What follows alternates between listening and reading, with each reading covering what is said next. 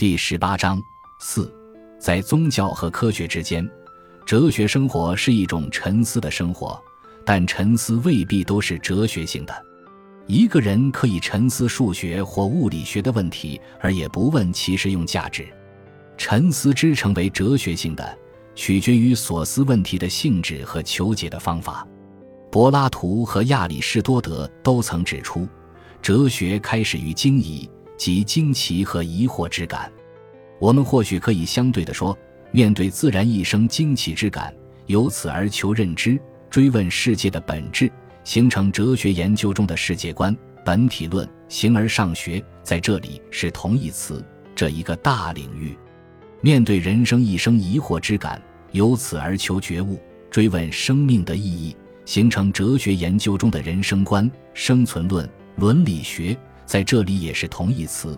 这另一个大领域，康德说，世上最使人敬畏的两样东西是头上的星空和心中的道德律。哲学所思的问题，无非这两大类，分别指向我们头上的神秘和我们心中的神秘。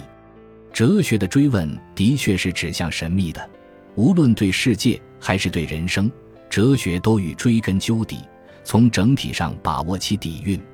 这就是所谓终极关切。在这一点上，哲学与宗教相似。然而，哲学却不肯像宗教那样诉诸天启权威。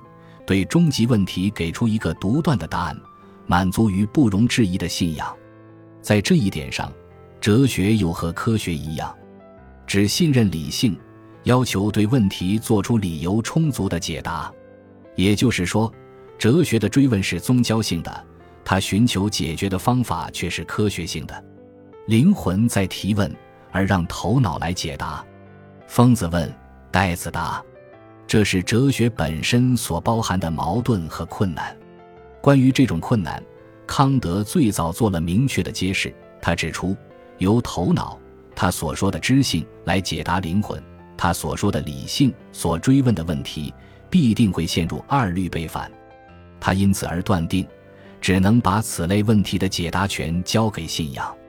不过，在罗素看来，哲学面向宗教，敢思科学之不思。又立足科学，敢疑宗教之不疑，正是这一结合了两种对立因素的品格，使之成为比科学和宗教更加伟大的东西。我们确实可以说，哲学的努力是悲壮的。感谢您的收听，本集已经播讲完毕。喜欢请订阅专辑，关注主播主页，更多精彩内容等着你。